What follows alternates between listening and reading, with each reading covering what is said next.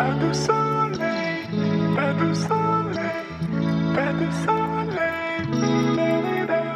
安，晚安，大家晚安。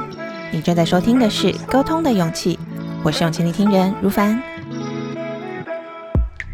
在上一周的节目中，我们聊到了想搜集好人的缘分，想吸引喜欢的好人，要先让自己成为更喜欢的自己。有听众朋友就问啦，要成为喜欢的自己，那以往不喜欢的自己的那些部分，就要全盘否定吗？这个问题真是问得太好了，我也曾经遇到过这样的困惑和瓶颈。很不喜欢自己的某些特质，若是拟人化的话，嗯，有一个特质是批判小妹 A，总会在我脑袋瓜里出现很多小声音，然后影响我的说话方式，让我说话速度变得很快，语气也会越来越强硬。还有一个我不喜欢的特质是恐惧宝宝 B，它会让我说话变得很小声，语气会有很多气音，有一种充满不确定的感觉。某一段时期的我很不想承认这个批判小妹 A 和恐惧宝宝 B 就是我本人。那时我非常向往能够拥有优雅小姐 C 和潇洒大神 D 的特质。所以想要在呃思考、说话和行事的风格上，完全消除批判小妹 A 和恐惧宝宝 B 的存在。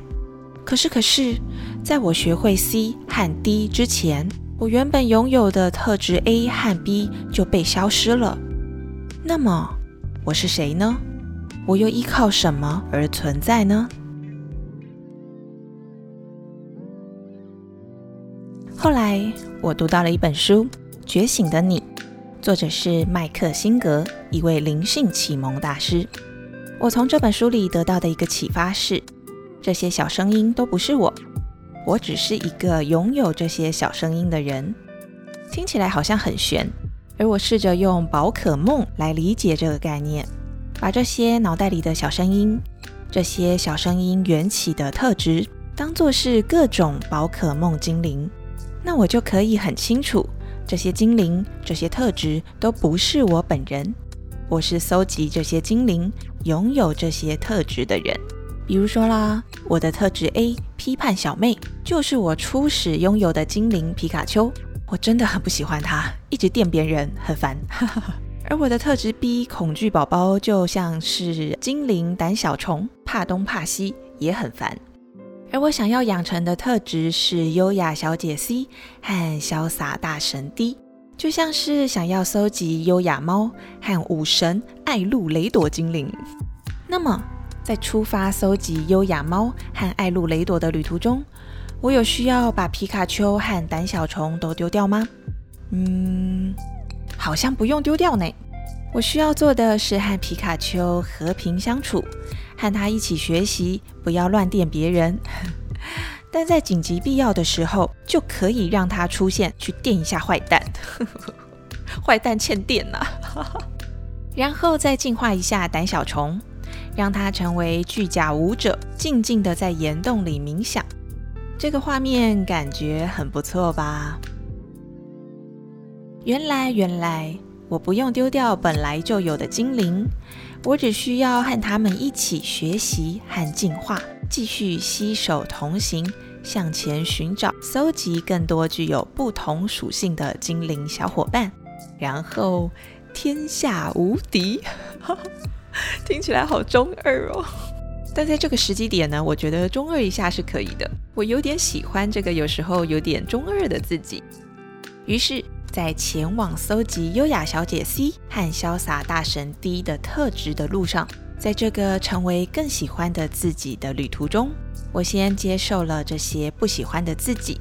我和批判小妹 A 和恐惧宝宝 B 特质和平相处。我和他们讨论如何进化成为有建设性的批判以及淡定的恐惧。我要和这些不喜欢的自己一起。成长同行，沟通心法九：接受不喜欢的自己，与他成长同行。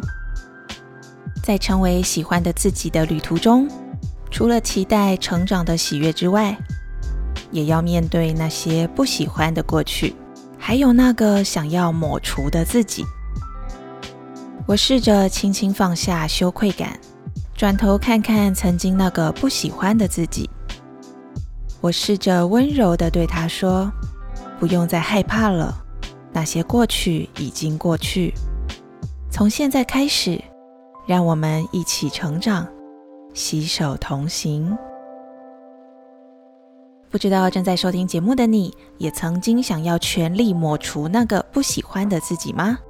或者，或者你已经和那个不喜欢的自己学会和平共处，和自己和解了呢？无论是哪一种心情和故事，都欢迎大家留言或是匿名投稿给我，和我一起聊聊哟。我是勇气聆听人如凡，每个星期天晚上的十一点钟，分享一小段沟通的勇气，为大家打气打气。欢迎订阅追踪这一份勇气，让我在空中陪伴你。祝福大家迎接新的一周，拥有好心情。我们下周见喽，拜拜。